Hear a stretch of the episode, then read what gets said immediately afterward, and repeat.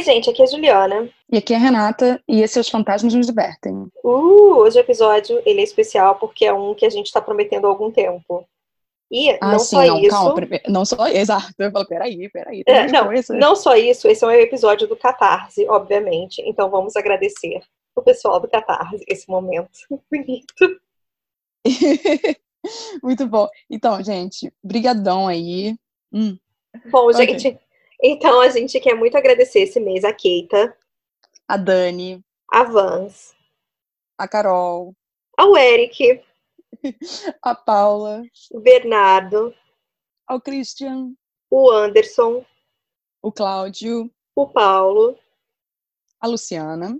e o Daniel. Muito obrigada, gente. E vocês votaram e escolheram o tema lobisomens. Uh, Exatamente. E como né, era o tema que a gente estava querendo fazer até um tempo, deu um empate lá no grupo, e aí a gente teve uma conversa sobre. né, Deu empate, queria- nós somos as juradas. E daí foi Exatamente. isso. E aí, já que tá- estamos toda hora falando disso, vamos fazer logo sobre isso. É, a É. gente promete e a gente cumpre em algum momento. Não É, imediatamente. é, é, a gente sempre é bem clara em relação a isso no podcast. Você mandou seus e-mails? Vamos Em algum ler. momento a gente em vai algum ler. momento. Você está falando disso? Em algum momento a gente vai comentar sobre. Entende? Espere que um dia chega. Exato. É melhor deitar, porque cansar também cansa. Que nem meus gatos que estão aqui deitados. E outra coisa, esse momento cansa. chegou, gente. Às vezes chega. Hoje chegou. Então, Muito bom. é, eu vou começar falando um pouco sobre a lenda do lobisomem, as histórias e origens e blá blá blá. É, mas assim, hoje é o dia do Senta que lá vem a história, porque eu fui procurar um pouco sobre as origens do lobisomem e eu acabei com mais de 10 páginas de pesquisa. Empolgou. Eu achei que não seria muito legal, então eu fui reduzindo, reduzindo, reduzindo e cheguei a quatro. E assim, eu tô me sentindo. mesmo. Eu tô me sentindo, nossa, a menina do resumo, porque eu consegui diminuir bastante. É, você Então- tirou seis páginas daí, pô. Muito Pois é. Para começar, eu queria agradecer a Wikipedia e aos milhares de links que eles colocam nas páginas de referência deles, porque semana passada, é, que era minha semana de folga, eu ganhei uma infecção no olho, eu não consegui abrir meu olho esquerdo. Então, eu tentei reduzir o máximo as coisas que eu estava fazendo, então a ajuda da Wikipedia foi o que me salvou na vida. Então, assim, no folclore geral do mundo, os lobisomens, ou licantropos, a gente vai falar um pouco disso, é, eles são humanos que têm a habilidade de se transformar em lobos ou, especialmente em filmes e livros modernos, em uma criatura híbrida, meio homem, meio lobo. Isso Eu geralmente posso acon- fazer um comentário? Só pra- Faz. É porque você falou. Eu quero dizer que, pra mim, eu sempre vou ter um dos meus lobisomens preferidos do mundo. São, são dois, né? Obviamente. Eu tenho dois Ah. lobisomens preferidos nessa vida. Primeiro é o Michael Sheen. Tá? Ah, eu ia falar isso, Renata, eu ia falar isso. Óbvio que é Michael Sheen, gente. Onde eu conheci Michael Sheen?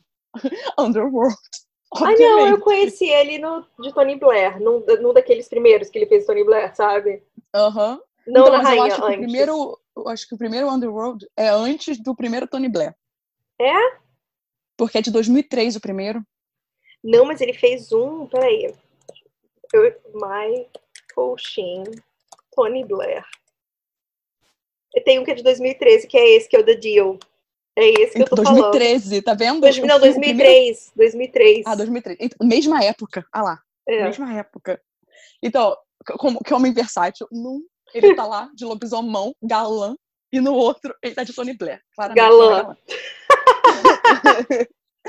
Mas eu devo dizer que eu achava Tony Blair gatinho quando eu era mais nova. Então, assim, né? Bom, só você Fazendo e a? Shiri Blair. Não é Shiri a mulher dele? Eu acho que é.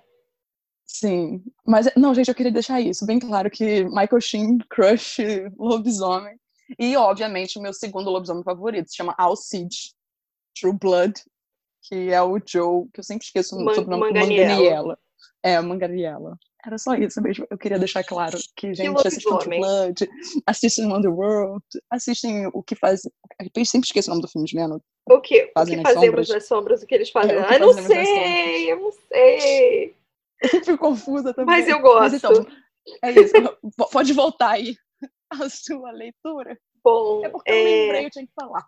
beijo, senhor Manganiello. É, Sim, Até filha perdi. cara, né?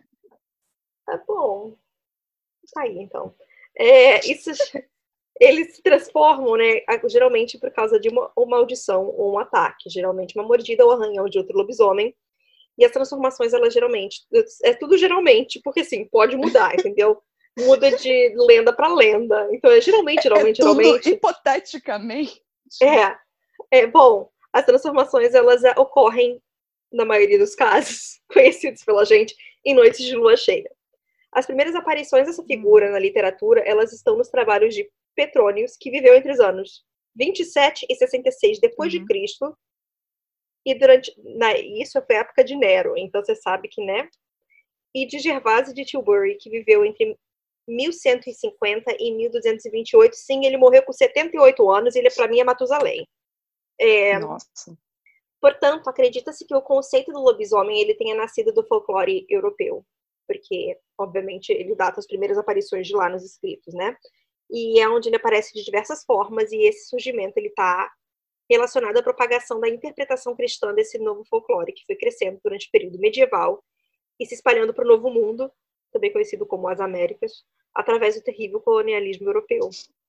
Então, assim como os julgamentos de bruxas, os supostos lobisomens também começaram a ser julgados, onde agora fica a região da Suíça, lá para o início do século XV, se espalhando pelo continente no século XVI e chegando ao ápice nos séculos XVII e XVIII. E eu não sabia que julgavam lobisomem também. Eu não sabia disso, eu fiquei meio surpresa. Nossa. É.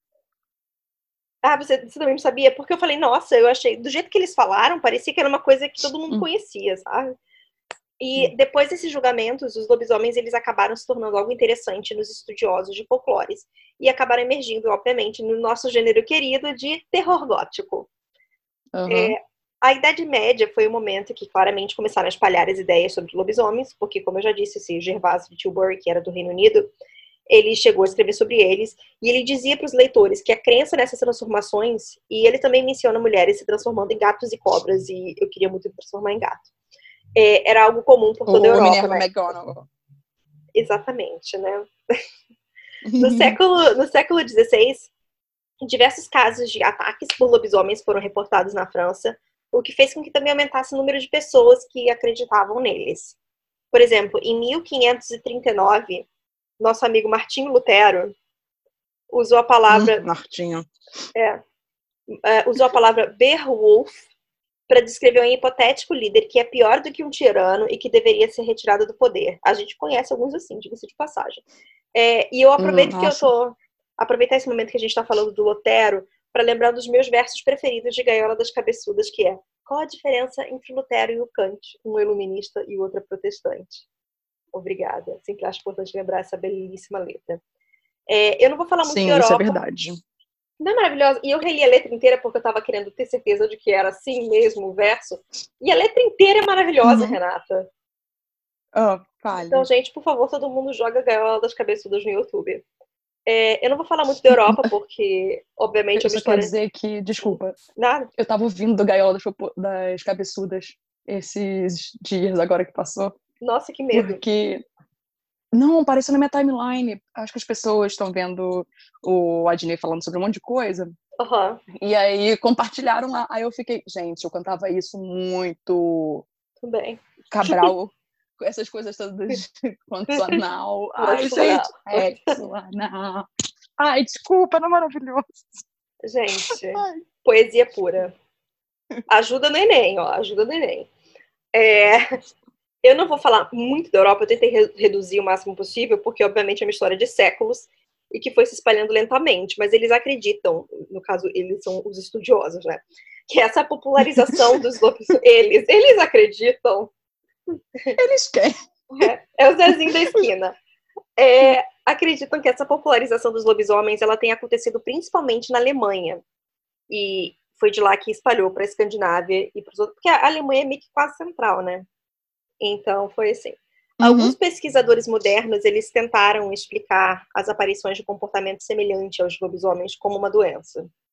Em 1963, um médico de Londres ele escreveu uma pesquisa sobre lobisomens onde ele diz que os relatos históricos podem, na verdade, estar se referindo às vítimas de porfiria congenital, que estavam uhum. começando a apresentar alguns sintomas como fotossensitividade, dentes amarelados e distúrbios psicológicos. E daí, teoricamente, para ele, isso explicaria os lobisomens, isso é uma coisa antiga e é por isso que as pessoas falavam, blá blá blá. É, mas voltando ao folclore europeu um pouco, até porque eu deixei isso pro final e nós herdamos muita coisa deles, é, os lobisomens eles carregam traços físicos que também revelam o que eles são em sua forma humana. De acordo com as lendas, eles têm uma sobrancelha que se encontra no meio do nariz, unhas curvadas e orelhas baixas. Um dos métodos de identificar o lobisomem em sua forma humana é cortar a pele da pessoa para ver se você consegue ver pelos pelo corte. E, por favor, não façam isso, né, gente? É uma coisa óbvia. Você não vai sair cortando alguém. É. Apare... Assim, não sei se pode parecer óbvio ou não, né? Mas o coleguinha né, tá, tá, tá de boa, sabe? Você não precisa invadir. Sabe? Espera a lua, da, lua cheia para ver, entendeu? Não sai cortando ninguém. Exato a aparência do animal ela pode variar de cultura para cultura. Por exemplo, alguns lugares na Suécia dizem que eles, em sua forma animal, correm usando só três patas, com a quarta esticada, como se fosse um segundo rabo. Eu achei isso bizarríssimo. Eu tô com essa imagem você... mental há algum tempo e eu quis compartilhar. E você fala isso de que tem que esperar a lua cheia. Tem alguns que conseguem se transformar em qualquer momento. Exatamente. Por isso que é aquele. Geralmente. Geralmente. Exato. Exato. É porque mitos, né? Cada mito escolhe uma historinha ali para contar. Então, você está prevendo meu próximo parágrafo, porque é o seguinte: existem vários métodos relatados de como uma pessoa pode se transformar em lobisomem. O mais simples é remover suas roupas e colocar um cinto feito de pele de lobo. Em outros casos, o corpo é esfregado com uma sálvia mágica, beber água de chuva da pegada de um lobo. Assim, existem milhares de formas de se tornar lobisomem. Esse da pegada de chuva aí, de uma pegada de lobo, fiquei até confusa aqui, eu acho já um pouco demais. É, é beber lama, né? É isso. É, exatamente. Bom, existem milhares de formas de se Ah, mas Juliana, nós somos cariocas, né? Estamos bebendo o quê no começo do ah, ano? No começo do ano, não, porque agora tá pior. Porque no começo do ano eles falaram que era álcool. Agora não, agora é literalmente coliformes fecais. Mas então, eles assumiram que era isso. É, é isso que eu tô falando. E o cheiro tá piorando da água, é só isso que eu tenho a dizer. Sério? Não, aqui eu acho que tá sim. Ótimo. Nossa, fiquei apavorada, não estou bebendo água. No caso do filtro, né? Estou bebendo água, obviamente. Só bebo água do filtro. O problema não tá mais aqui em casa, não. Nossa, a gente ficou com medo. Até agora não paramos. Bom, é, existem milhares de formas de se tornar lobisomem, além das clássicas mordidas e arranhões. Por exemplo, na Itália, na França e na Alemanha, um homem ou uma mulher podem se tornar lobisomem sim uma certa quarta ou sexta-feira, eles dormirem fora de casa em uma noite de verão com lua cheia iluminando diretamente seus rostos. Peraí, tem que ser é muito específico isso também. Na verdade, não é muito específico, porque ou é numa quarta ou numa sexta. e isso que me fez por isso que eu botei esse. Mas assim, em alguns lugares a licantropia também é considerada uma punição, ou como Renata gosta de dizer, punimento divino. Ai, peraí, isso foi só uma vez. E não foi nem pra você, eu te compartilhei com. Eu te, ah, compartilhei Mas é que eu acho você. bonitinho, é tipo sim com C, sabe, Renata? São coisas bonitas. Gente, eu adoro contar essa história pra todo mundo. É zoeira com o Julian, entendeu? É, uma vez eu falei, eu tava conversando com um ex-namorado, e aí blá blá blá blá blá, punimento. Aí ele olhou pra mim com aquela cara. É punição, Renata. Eu, ai, desculpa, é porque em, em, a, a, a, chegou a Sasha, né? É. Fui alfabetizada em inglês. E não falem assim com o meu anjinho. Exatamente, punishment. Aí eu acabei confundindo e punimento. punimento. Porque é aquilo, né, Juliana? Quando você sabe falar mais de uma língua, daqui a pouco você fica bi, bilingual, né? Tipo, você esquece um pouco das coisas nas duas, três, quatro línguas. É isso. Eu já não sei falar mais nada em língua nenhuma. Eu cheguei a esse nível. Que eu então, vivo... eu tenho que eu vi fazer... o Google Translator do meu lado. Quando eu tenho que fazer uma coisa, tipo, em espanhol, vem o francês na minha cabeça. Aí eu tenho que fazer uma coisa em francês, vem o espanhol na minha cabeça. Aí eu, gente, mas não, eu só preciso de uma coisa. Filtra aí, cérebro. Filtra. Pois é, é difícil. Mas assim, é. obviamente, em alguns lugares essa licantropia é vista como uma punição divina. Na literatura existem diversos casos de deuses amaldiçoando quem entra no seu caminho com a licantropia. Um desses exemplos é o Licaão ou Licaonte, que foi transformado em lobo por Zeus depois de matar um de seus filhos e o servir de jantar a outros deuses. Aqueles que eram excomungados da Igreja Católica Romana também diziam ser transformados em lobisomens. Então, existem vários métodos para remover o lobisomem de uma pessoa. Os gregos e romanos, eles acreditavam no poder da exaustão para curar a pessoa da licantropia, que é basicamente um exorcismo, né? As vítimas, elas eram sujeitadas a longos períodos de atividade física para retirar a maldição. Na Europa medieval, eles faziam cirurgias ou exorcismos. A conversão ao cristianismo também era outro método comum. Eu gosto que é assim que você consegue mais gente para sua igreja, né? Vou te livrar. Ah, sim, eu não, algo ruim. Eu não consigo pensar como que se exorcizar um lobisomem não, não se encaixa no você estar tá com um espírito obsessor, não é uma coisa dessas. Pois é. Entende? é. Pois é, mas você consegue mais fiel. E assim, existem igrejas que fazem essas coisas até hoje. Entra pra cá que a gente te deixa rico. E coisas do ou gênero. Ou, ou cura o, o paraplégico, essas coisas. Assim, Exatamente. Não, não, não, quero me aprofundar nisso. Eu tô ouvindo. Vocês ouviram? Que assustador. Mas eu não é. quero entrar nisso, não, Juliana. Eu acho que, né? É. O episódio de hoje não cabe isso. Isso é bom lembrar. Aquela críticas sociais no meio do caminho. Críticas sociais no meio do caminho. É, na Alemanha nazista, eles usavam a palavra alemã para lobisomens. A, a, a palavra alemã que era usada para lobisomens para o lugar onde o Hitler ficava. E no final da guerra, a Operação Lobisomem foi o nome para a força nazista criada que ficaria por trás das linhas inimigas quando os aliados avançassem pela Alemanha. E eu não ia falar disso porque eu acho que a gente não tem que falar de Hitler. Hitler é uma pessoa imbecil. Mas essa operação apareceu em True Blood. E aí eu coloquei isso para lembrar do nosso amado Alexander Skarsgård, uhum. porque faz um tempo que a gente não menciona ele nesse podcast. E é isso. Então, a gente só não mencionou ele porque ele não era um lobisomem, ele era um vampirão. Entendeu? Mas a gente acha Mas uma a... forma de encaixar ele, entendeu, Renata? E é isso que é o que importa. Mas eu tenho uma coisa que sobre o que você falou aí do Hitler que você não queria falar e afins. Não, é, é importante falar. História, né? é, é, importante é importante falar para a gente não cometer os mesmos erros de novo, entendeu? As pessoas têm Exatamente. que ser lembradas disso. É porque eu não gosto de dar palco para imbecil, mas eu gosto de falar, tipo, de falar da Segunda Guerra, mas não dá palco para imbecil. Mas lembrar o Alex hum. Skarsgård é sempre bom. Então, ah, mas é sempre. É, mas agora a gente. Uma conhecida minha descobriu essa semana, inclusive, que todo mundo ali era familiar. Mentira, tá meio atrasada, hein? Ela, ela não sabia. Tudo a mesma cara. é, que o cara lá que faz Vikings, o Gustav, é porque eu não sei o nome é, do personagem dele, é ah, irmão não. do Alexander. Ela também não sabia que o, o rapaz que faz o It, Bill, Billzinho. era irmão. Ela também não sabia que o Stellan Skarsgård, gente, era não vou nem falar os trabalhos, né, porque Stella era o Tudo. pai de todo mundo, e aí eu apresentei ela, obviamente, a Valtinho, porque né? Aí eu parei de seguir ele outro dia em alguma mídia social, porque ele tava me irritando um pouco. Deve ter sido Twitter. Não, porque eu não abro Twitter, eu acho que foi Instagram mesmo. Ah, então foi Instagram. Hum. É. Eu não falei Instagram porque eu não tenho certeza se eu parei de seguir, mas eu acho que eu fiquei meio que irritada, senão eu mutei. Foi algo do gênero. Mas bom. Continuando, né? Desculpa. É, agora a gente cruza, sai da Suécia, cruza o Atlântico para chegar no Brasil. Porque assim, aqui existem diversas versões da lenda que variam de cada região do país, ou até mesmo acho que do meio de um bairro para o outro, porque a gente é muito múltiplo. Então, assim, uhum. a mais comum, e eu digo a mais comum, aí vocês vão falar, mas não é para mim, mas para mim é a mais comum, tá?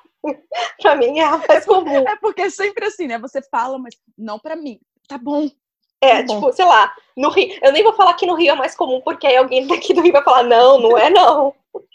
então, olha só.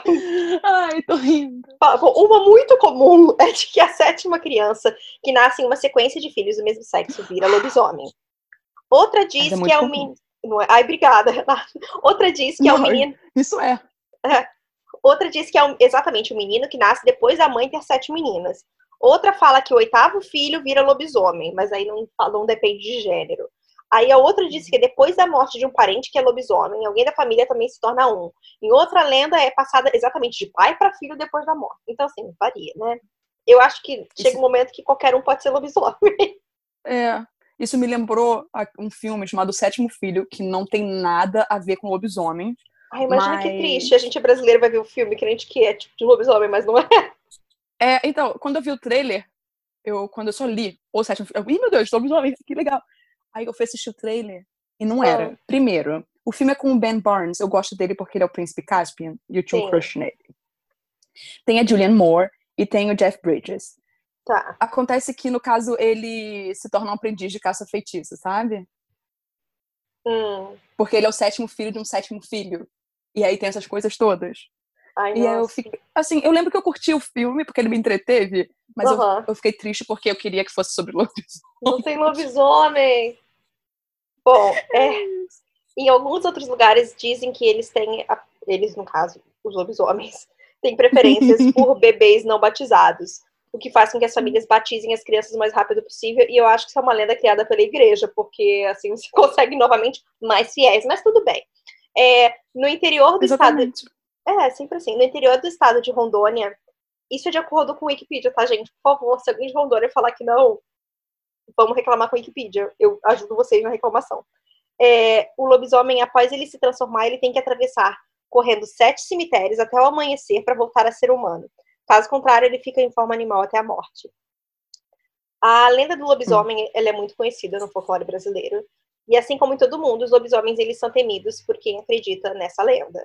Algumas pessoas dizem que além da prata e do fogo, ah, não, algumas pessoas dizem que além da prata, o fogo também pode matar um lobisomem.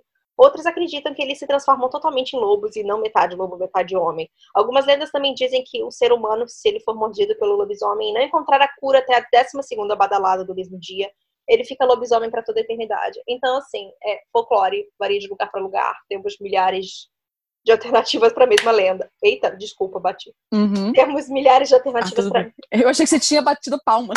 Não, foi o fio do meu computador que eu fico balançando na mão, sabe? Uhum. É, cada lugar vai ter uma lenda diferente, o que é legal, porque cada um tem a sua história. E como cada um tem a sua história, o que a gente fez para esse episódio, a gente vai ler os e-mails, os episódios não, a gente vai ler os e-mails que vocês enviaram pra gente sobre lobisomens. Sim, exatamente. Lembra quando a gente estava pedindo? Manda e-mail sobre lobisomens. Ficamos aí uns cinco episódios só pedindo e-mail sobre lobisomens. lobisomens. Exatamente. E vocês atenderam a gente, muito obrigada. Antes uhum. de entrar nos episódios, no, nas, no episódio, na leitura, eu queria te falar de uma outra coisa. Tinha uma série oh. que eu assistia quando, né, eu tava com os meus 20, 21 anos aí, que eu curtia a série, gente. Era Teen Wolf, com oh. o Dylan O'Brien, foi lá que eu descobri o Dylan O'Brien. O Made e... in Manhattan. E, e, também, exatamente, o Tyler Posey, na verdade. Tyler Posey, obrigada. Eu não lembro o nome dele, nem o nome do filme em português. É o. Nossa, é o filme da Jennifer Lopez, gente. É. Me esqueci. Então, o Tyler Posey, ele só me deixou muito chocada, porque o. Eu não sei, eu achei que ele ia crescer pra ser muito mais bonitinho do que ele realmente ficou. É isso. Ah, tadinho, ele é bonitinho, ele é simpático. É, é que eu acabei ficando com crush no Dylan O'Brien mesmo. Mas não, gente, a série era super legalzinha. É isso. Ah. Durante uma época. Depois ela deixou de ser legal mas é só para contar aqui, né? Teen Wolf, que eu gosto também de falar que o nome do filme original é O Garoto do Futuro, o que não é, combina muito com a temática de lobisomem. Não, não faz sentido tá. nenhum. Mas assim, é Hollywood, né? Que é, faz sentido. Não, não, não, não. No caso, foi a nossa tradução em português, exatamente. É. Nossa tradução é muito boa. É, nossa tradução é boa sim, tá, gente? Eu não tô de sacanagem, não. Mas é que às vezes. Não, a, a nossa tradução é. A gente tem problemas com títulos como esse caso. Exatamente. Então, o primeiro e-mail se chama Mais Histórias, então é da Clarissa, e se eu não me engano, ela já mandou outros e-mails. Se não me engano, Oi, dela foi da, da, jabuti, da, da, de uma árvore, da jabuticaba, foi árvore de jabuticaba. Mas é, uma, hum. é um hum. e-mail que me faz rir, por isso que eu sei qual é. Ah, sim. Então, lá, vão, lá vão mais umas histórias. Já peço desculpas por serem tantas histórias em um e-mail só e por serem longas. Desculpa, Desde eu me lembrei. Pequeno é abacateiro. Hum. É a história do abacateiro. Abacateiro. É a história dela. Desde pequena ouço histórias sobre assombrações e coisas assim. Vou contar algumas que me surpreendem até hoje. As duas primeiras são sobre o lobisomem. É isso. Então a gente só vai ler as duas primeiras das histórias dela. Um Aí, homem passava só para um... deixar bem claro, para ninguém hum. ficar hum. confuso. É, o e-mail vai estar na ordem certa que ele seria lido. Exatamente. As duas primeiras, eu já falei. Primeira, um homem passava por uma estrada todo fim de tarde para ir ao boteco. Estrada de chão, estrada de chão, de interior, rodeada de mato e pouquíssimas casas. Voltava tarde da noite e toda noite encontrava um cachorro passando na estrada, no mesmo lugar. Sempre, certa noite, sim, ele decidiu que mais para cá do que para lá, né? Ou seja, bebadaraço. Ele resolveu mexer com o cachorro. E foi a pior coisa que ele fez, porque esse cachorro se transformou em um bicho que ninguém sabe descrever. Essa coisa bateu tanto no homem e quando terminou a surra, ele deu uma risada do outro mundo. A segunda história. A avó da minha cunhada, quando nova, ia para uns bailes e na volta para cortar caminho, passava por terrenos vazios. Gente, nunca não, façam por isso. favor. Em uma dessas voltas para casa, ela e a irmã viram um cachorro grande e magro. Imagino que seja semelhante ao Lupin do Harry Potter. E esse cachorro começou a andar em direção a elas. Se bem que quando o Lupin está transformado, ele não é um cachorro, assim, mas é, ele, ele ficou um negócio bem grande assim. Mas É. tudo bem. Mas deve ser porque Esse cachorro- ele é um lobisomem, é por isso. Ah, É. E esse cachorro começou a andar em direção a elas. Quanto mais perto, a avó da minha, da minha cunhada, eu não sei como, reconheceu o cachorro que era seu conhecido. Ela pediu para ele ter piedade de ambas e deixá-las ir para casa. E seu segredo nunca iria ser revelado. E assim foi. Até hoje, não sabemos quem era esta pessoa. Pronto.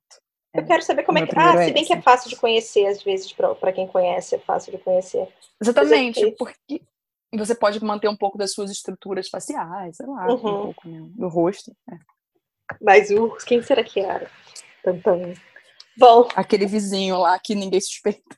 é, exatamente. Bom, o próximo e-mail é do Caio e se chama Um Relato de Lobisomem. Oi, pessoal, voltei porque eu vi o último episódio de janeiro e vi que vocês estavam pedindo casos de lobisomens. Lembrei de uma história que meu pai me contou. Aqui na cidade que eu moro, no final dos anos 80, houve um surto sobre histórias de lobisomens. A situação estava tão tensa que a prefeitura colocava um carro para anunciar um toque de recolher pelas ruas. Se não me engano, era permitido ficar na rua até somente às 8 da noite. Bem, obviamente meu pai estava na rua depois desse horário quando essa história aconteceu. Ele estava de namorinho com uma garota e eles tiveram um date e não viam a hora passar. Num certo momento, ouviram o carro da prefeitura anunciando o toque de recolher. Meu pai sempre foi uma pessoa medrosa, mas ele conta que não podia perder a pose na frente da garota. Ele tinha que fazer a linha de corajoso e ofereceu para acompanhar a garota até sua casa. O mínimo, né? É, Não Uhum. fui eu que falei isso, tá? É do e-mail dele. Ah, não estou tá. julgando Eu achei, você, eu achei que você tava acrescentando aí. Não. Ah, tá bom. É, ela morava numa baixada aqui do bairro, um lugar bem tenso até hoje. Inclusive, lá tem vários relatos, incluído o engraçado. Desculpa, eu tô rindo. O engraçado rego da véia. Um córrego. um córrego onde as pessoas nadavam. Tem vários relatos de pessoas que viram uma bruxa naquele local. Enfim, as ruas estavam vazias quando meu pai foi acompanhar a garota. Ele conta que estava bem frio e quanto mais descia a ladeira, mais ele percebia que ficava escuro. As luzes dos postes falhavam e não tinha tanta iluminação. As casas ficavam um puro silêncio.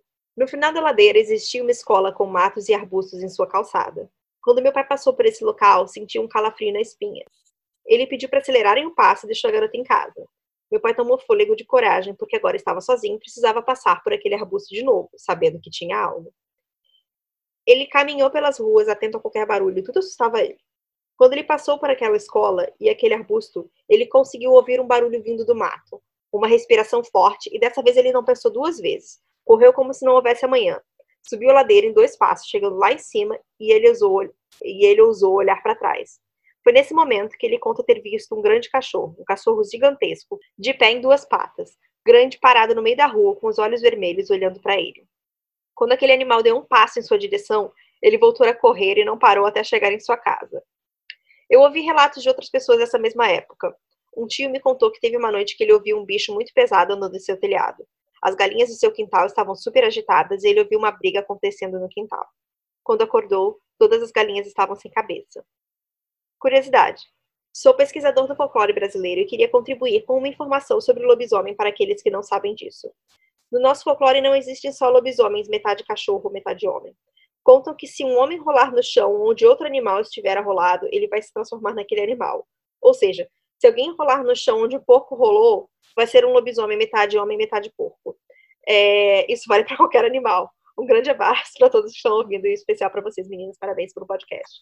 Viu, gente? Cada lugar é uma coisa diferente. Eu achei isso maravilhoso, diga-se de passagem. É, a- o e-mail agora é Relatos de Lobisomens. E é do Rodney. E ele falou assim: Olá, fantasminas. Me chamo Rodney Buscemi. Desculpa se não é assim que se pronuncia, tá? Pode ser Bukemi também. Ah, tá. É, sou quadrinista, ilustrador e professor. E Ah. uma HQ autoral sobre o lobisomem, além de trabalhos publicados no exterior. É, a HQ que eu imagino que esteja falando seja A Ordem de Licão. É, caso vocês estejam interessados em procurar. Ele, eu gosto bastante dos desenhos que ele publica às vezes no Instagram. Teve até agora em junho sobre o lobisomem mesmo.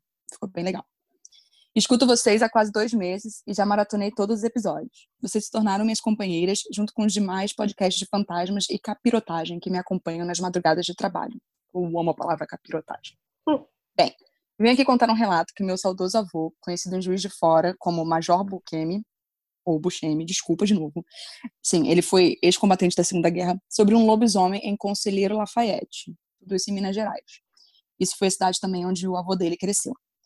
Ele começava esse relato dizendo que se passava na época de sua pré-adolescência, que ocorreu muito próximo à fazenda onde meu avô morava. Na época, Lafayette era permeada por muitas fazendas e algumas casas que formavam a cidade. Meu avô conta que uma moça da cidade, de família pouco abastada, casou-se com um rapaz de uma família vinda do exterior, naturalizada brasileira, e que este rapaz, vamos chamá-lo de John, em noites de lua cheia ficava muito agitado, a ponto de precisar sair de casa para tomar um ar pelas ruas da cidade. Conta-se que na época em que a família de John chegou à cidade, pessoas começaram a desaparecer sem deixar vestígios. Porém, ninguém nunca ligou muito para tal fato, haja visto que muitas pessoas saíam da cidade para tentar a vida em Belo Horizonte, a minha cidade, ou demais capitais, até um dia que um corpo foi encontrado às margens da rodovia que passa pela cidade totalmente estralhaçado e decapitado. As feridas eram profundas e semelhantes a arranhões de um felino de grande porte. Porém, não havia relatos de onças pintadas, que eram comuns alguns séculos atrás na região, e a espessura desses arranhões não batia com o tamanho das garras de uma jaguatirica, também comum na região. O corpo aparentava ser de... o corpo aparentava ser de uma mulher jovem que mais tarde devido à época e à precariedade de instrumentos de perícia forense da polícia local, foi identificada como sendo a vizinha do casal John e sua esposa, que nessa época se encontrava com oito meses de gravidez. Foi uma grande comoção né, na cidade. As pessoas não saíam mais à noite devido ao relato da polícia, que avaliou que a moça fora morta pela madrugada do dia anterior, uh, quando encontrou o corpo mutilado. Devo acrescentar que a cabeça foi encontrada parcialmente devorada e a aproximadamente 10 a 15 metros de distância do corpo. Mas três corpos foram encontrados com um espaço de um mês após a notícia da garota decapitada. Cada corpo encontrado coincidia com uma noite de lua cheia, o que levantou suspeita de se tratar de um lobisomem devido à crendice popular. Os três corpos foram encontrados sem cabeça e estralhaçados como o primeiro corpo. Todos encontrados próximo à rodovia que ficava também próximo à casa de John. Ninguém sabia quem poderia ser o assassino ou se de fato era um lobisomem. Porém, numa noite de porém, numa noite de lua cheia, John fica muito agitado em casa e sai de madrugada sem que sua esposa perceba. Nessa parte do relato, o filho do casal já havia nascido e estava com três meses. O dia amanhece, a esposa de John acorda e não o encontra na casa. Ao abrir a porta de acesso ao quintal, ela vê o marido deitado, próximo ao tanque na área de lavanderia da casa, todo sujo de sangue e com as roupas rasgadas. Ela o acorda, o indaga sobre seu estado, e ele diz que não se lembra de nada. O que era bem comum todas as vezes que John saía à noite era que ele não se lembrava do que aconteceu anteriormente nas suas saídas noturnas. Mas o que chamou a atenção de sua esposa foi que nesse dia ele não havia retornado para casa e estava sujo de sangue. Numa noite de lua cheia, um senhor avistou um enorme cão negro espreitando-o na rua. Este homem sacou de sua arma, que na época, década de 30, era comum os coronéis da cidade andarem armados, ele disparou três vezes contra o cão, atingindo-o no peito. Este se prostrou de pé e correu gritando como um ser humano para dentro de um lote vago, sumindo na escuridão da noite. O coronel relatou o ocorrido e logo toda a cidade já sabia que havia um lobisomem à espreita. Porém, quem era o tal monstro? John sai de casa, novamente de madrugada com uma lua bem cheia, e dessa vez sua esposa percebe, mas continua deitada. Momentos depois que John sair, sua esposa vai ao quarto do bebê e percebe que este não se encontra no berço. Ela se desespera. Tenta procurá-lo pela casa, mas sem sucesso. Vai até a casa dos seus pais, que acompanham numa busca infrutífera com alguns vizinhos e policiais, até que avistam o enorme cão negro andando sobre suas patas traseiras, como um ser humano, carregando em sua boca o filho de John, já parcialmente devorado pela criatura. A polícia efetua vários disparos, mas não consegue abater o animal, que larga a criança e foge matagal adentro. Na manhã seguinte, John é encontrado por seu sogro na porta de sua casa, sujo com sangue pelo corpo. Sua esposa estava com sua mãe na casa dos pais. Seu sogro o acorda relatando sobre o ocorrido com seu filho na noite anterior, e John se desespera chorando devido à trágica notícia. Neste momento, consolado por seu sogro e este o acompanhando até o interior de sua casa para que John possa se recompor, ele nota algo estranho entre os dentes de John, deixando-o petrificado de horror ao identificar do que se tratava. Entre os dentes de John havia um pedaço da manta de seu neto, o filho de John.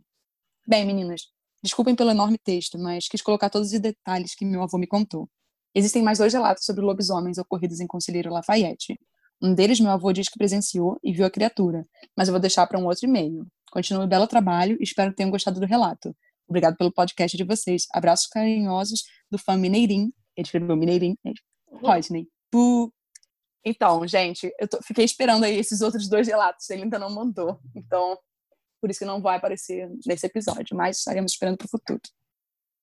Exatamente. Eu adorei essa história. Eu também. Eu me lembro, você falou, uhum. lembro, você começou a contar, eu me lembrei do e-mail, sabe? Às vezes tem umas coisas uhum. assim que ficam na cabeça, né? Bom, a próxima é da Giovana e é um lobisomem que iria nos visitar. Olá, tudo bem? Meu nome é Giovana e moro no interior de São Paulo, mais específico em Campos do Jordão. Antes de qualquer coisa, gostaria de parabenizar o podcast de vocês. Era tudo que sempre procurei. Bom, a minha história se passa quando eu tinha por volta dos meus sete anos. Eu sempre vi e senti coisas estranhas. Vocês me viram muito por aqui ainda. então eu sempre sigo o baile e tento não pensar muito. Porém, definitivamente não dá para ignorar o fato que eu vou contar para vocês agora.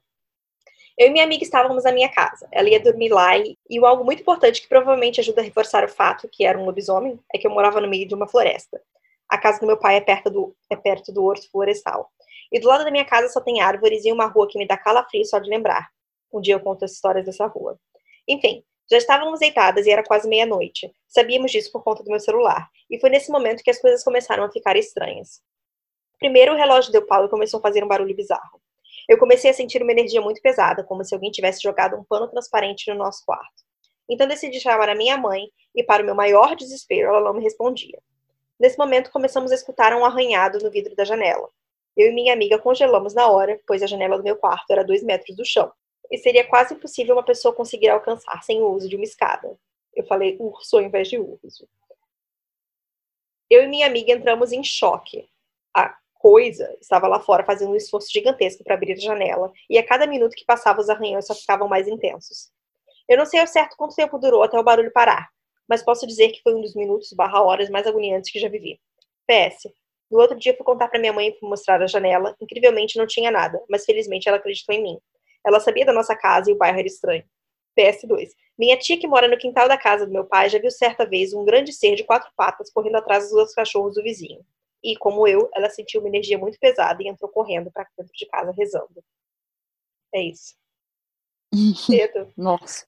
Eu é. só acho que, olha só, Campos do Jordão, hum. gente, é destino turístico e aí tá acabando com o turismo de lá.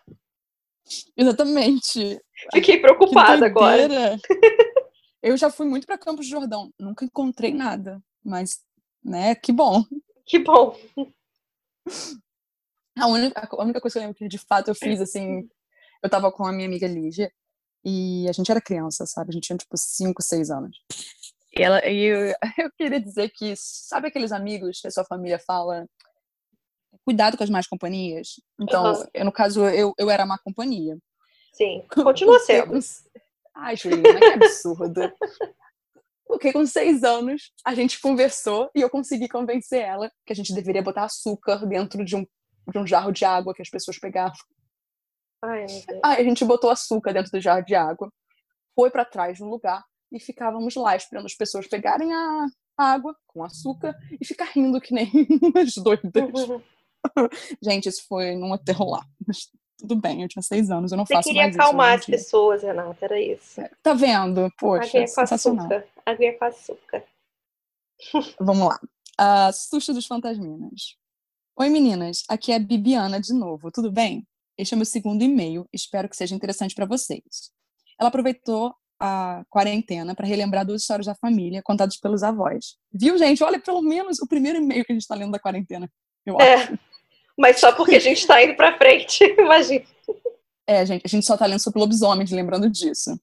Na primeira, peço licença poética, pois escrevi em forma de conto. É uma história que escutei quando era pequena e até hoje me arrepia. E é isso, gente, a gente só vai ler a primeira historinha dela. O Lobisomem, a seguinte história foi contada pela minha mãe, que escutou da minha avó, que por sua vez escutou da sua tia. A única coisa que sabemos é que não podemos provar se ela realmente ocorreu, mas também não podemos negá-la. Interior do Paraná, década de 50. Dona Francisca puxou uma cadeira de madeira para próximo do próximo do fogão a lenha. O inverno daquele ano estava sendo muito cruel e as chamas do pequeno braseiro era a única forma de se proteger das noites geladas. As quatro crianças sentaram ao seu redor. Eram seus quatro sobrinhos netos. Era hora da história. Dona Francisca esperou o mais novo se acomodar para então começar. A história que vou lhes contar aconteceu comigo há alguns anos. Até hoje eu não sei se acredito nela. É a história da noite mais assustadora da minha vida. As crianças não piscavam. O único barulho era das chamas crepitando no braseiro. Dona Francisca continuou. João era o filho mais novo de uma prima distante minha. Seus pais eram fazendeiros, de forma que, naquela época, moravam distante da cidade. João era o filho mais novo do casal, amado por uns, considerado uma aberração por outros. João era o filho mais novo dentre os sete irmãos homens. Nascido em uma sexta-feira 13 do mês de agosto. Não havia nada de extraordinário naquele menino. Ele ajudava o pai na roça todos os dias, de tarde costumava cuidar dos cavalos. Como eu disse antes, eles moravam em uma fazenda distante da cidade. Naquela época, eu vivia com meus pais em uma casa a poucos quilômetros da fazenda. Naquela noite, a lua, a... naquela noite, a lua cheia brilhava no céu. Era tarde. Já estávamos arrumados para dormir quando escutamos o barulho de passos vindo de fora da casa. Naquela época, não havia vidros nas janelas. Tudo que havia era uma janela de madeira, fechada por dentro por uma grande viga. Estranhamos o barulho vindo de fora da casa, mas pensamos que poderia ser algum animal perdido. Entretanto, no meio da noite começamos a escutar um barulho vindo da janela. Era como se estivessem passando garras na madeira. Ficamos todos muito assustados, tanto que meu pai pegou sua espingarda e deu três tiros na direção do barulho. Um uivo de animal ferido cortou a noite enluarada. Não é preciso nem dizer que não dormimos naquela noite. Dias depois, minha mãe encontrou sua prima, a qual lhe contou que alguns dias antes, João, seu sétimo filho, estava machucado, pois levara três balas de espingarda. Ih, peraí que agora vou ter que ler isso, porque, né? Hum. Dias depois, minha mãe encontrou sua prima, a qual lhe contou que alguns dias antes, João, seu sétimo filho, estava machucado, pois levara três balas de espingarda. Espingarda. Que difícil essa, essa palavra. Uhum. Nossa senhora. Sabe uma coisa que a história do João e do John, né? Me lembraram? Ah. Tem, não, é que John se regenerava muito rápido. É verdade. John não ficava ferido. Era isso. Bom, vai que ele é de uma linhagem muito antiga, aquela tentando achar uma desculpa, sabe? bom, vamos lá. A última história que eu vou contar, a Renata tem uma depois, é meio que pode ser lobisomem, pode não ser, vocês vão entender já pelo título. É Pessoas das Sombras ou Lobisomem? E é do Davi. Olá, meninas, meu nome é Davi. É, vou contar uma história de alguns anos atrás. Antes do relato, queria dizer que sou viciado no podcast de vocês não consigo parar de ouvir e eu amo o jeito leve e descontraído que vocês. Ai, eu sempre sem graça. É, que vocês Ai, contam essas bom. coisas. É, que dirão. Nossa, que dificilmente conseguem ser leves e descontraídas, mas vamos lá. Pessoas das sombras ou lobisomem. Bom, eu tinha em torno de 6 e 7 anos e sempre fui aterrorizada por um mito muito presente na minha vida, o de lobisomens. Até hoje eu tenho um leve medo do clipe de thriller ou aqueles vídeos mal feitos dizendo que captaram uma das bestas andando pelo seu quintal. O meu relato, bem que poderia ser em um sítio, coisa que frequento muito, ou um lugar que é muito conhecido por ser assombrado. Porém, tudo isso aconteceu no conforto do meu lar. Meus piores pesadelos tiveram como protagonista lobisomens e demônios, que ficavam sempre me observando através da janela do meu quarto, mas sem nem sequer me atacar. Algumas vezes eles até que falavam comigo, dizendo que era para eu tomar cuidado com eles ou coisa do tipo. Nesses sonhos, eu não fazia nada, apenas os ficava observando diretamente, morrendo de medo deles avançarem e entrarem no meu quarto. Até então, tudo bem. Esses seres estavam apenas em meus sonhos. Mas em um dia bem específico, eu fui dar boa noite aos meus pais, como sempre fazia de costume. A questão é que o quarto dos meus pais fica no final do corredor, sendo que no caminho contém um banheiro com uma janela levemente grande que sempre tive medo de olhar desde esse dia. Eu estava a caminho de me despedir dos meus pais para ter uma boa noite de sono, quando eu tive a má sorte de olhar pela janela do banheiro. E lá estava algo que até hoje não sei descrever muito bem. Através dos vidros, eu consegui ver uma silhueta que se parecia muito com a de um lobisomem. Porém, aquela coisa possuía dois olhos vermelhos que não paravam de me encarar. Fiquei uns dois minutos encarando o ser para ver se ele faria alguma coisa e não fez. Então eu fui, correndo e chorando para o braço dos meus pais, que até hoje não sabem que eu ouvi por estar daquela forma. Depois de alguns minutos deitado no colo da minha mãe, criei coragem e corri para o meu quarto. Dei uma olhada para a janela do banheiro e não havia mais nada lá. Eu não me lembro bem, mas possivelmente eu tive um daqueles pesadelos essa noite. Eu passei a minha vida inteira jurando de pé junto que aquilo era um, era... Nossa. que aquilo era um lobisomem. Mas ouvindo o podcast de vocês, percebi que aquela coisa se encaixa perfeitamente no conceito de shadow people, de pessoas sombras. Então eu fiquei com uma pulga atrás da orelha e queria saber a opinião de vocês em relação a isso. Esse foi o meu relato. Se vocês gostarem, posso dizer outros eventos que aconteceram nessa casa, que eu juro ser mal assombrada. Mas ninguém, além da minha irmã, acredita em mim. Beijos e continue fazendo esse trabalho maravilhoso que eu não canso de ouvir. O que, que você acha, Renata? Ah, pode, é, eu fiquei em dúvida. Porque realmente eu acho que pode ser mais um, Shadow People. uma pessoa das sombras do que Isso. de fato um lobisomem. Eu acho que se encaixa mais. Eu também. E pode ter, de, fato, se transformado nesse ser que ele tanto tem medo. Pra dar Sim, mais exatamente. medo ainda. Né? Pode Porque ser. eles podem fazer isso. Aham. A minha historinha agora é bem pequena. É, essa história é da Bianca. Boa noite, meninas. Meu nome é Bianca. Pode dizer meu nome, não importa. Queria dizer que adoro podcast, sou igual a vocês, amo histórias de terror, mas depois ficou morrendo de medo. E o podcast fala de fantasmas e terror de uma forma leve e até engraçada, então continue assim. E aí são várias historinhas, e a segunda historinha dela é sobre lobisomem. Vamos lá. Essa história aconteceu com meus avós maternos. Na época, eles ainda moravam na cidade do interior do Paraná. E para eles, gente, sempre no interior do Paraná, tô prestando atenção nisso. E para eles irem para casa da minha bisavó, tinha que passar por um bosque. Uma noite, quando eles estavam voltando para casa, acompanhados de algumas pessoas que não sei quem são, eles começam a escutar uns barulhos estranhos no meio do mato. Parecia que tinha alguém seguindo eles. O barulho de passos estava cada vez mais perto. Quanto mais rápido eles andavam, mais rápido a coisa andava. Além dos passos, eles escutavam uma espécie de uivo atrás deles. Até que eles chegaram em casa e a coisa ficou andando ao redor da casa até que uma hora foi embora.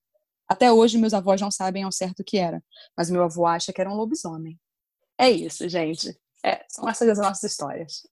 Se vocês tiverem mais histórias de lobisomem ou histórias de qualquer outra coisa que vocês acham assustadora ou engraçada ou nem sei mais o que, por favor, enviem para fantasmasnosdivertem.gmail.com que a gente lê em um futuro Sustos dos Fantasminhos. Ou em um futuro episódio especial sobre algum tema e que a gente vê que vocês já falaram sobre isso bastante. Tá bom? Pois é, viu, gente? Muito eclético, tá bom? Então, até o próximo episódio. Tchau, tchau. Tchau. Bu!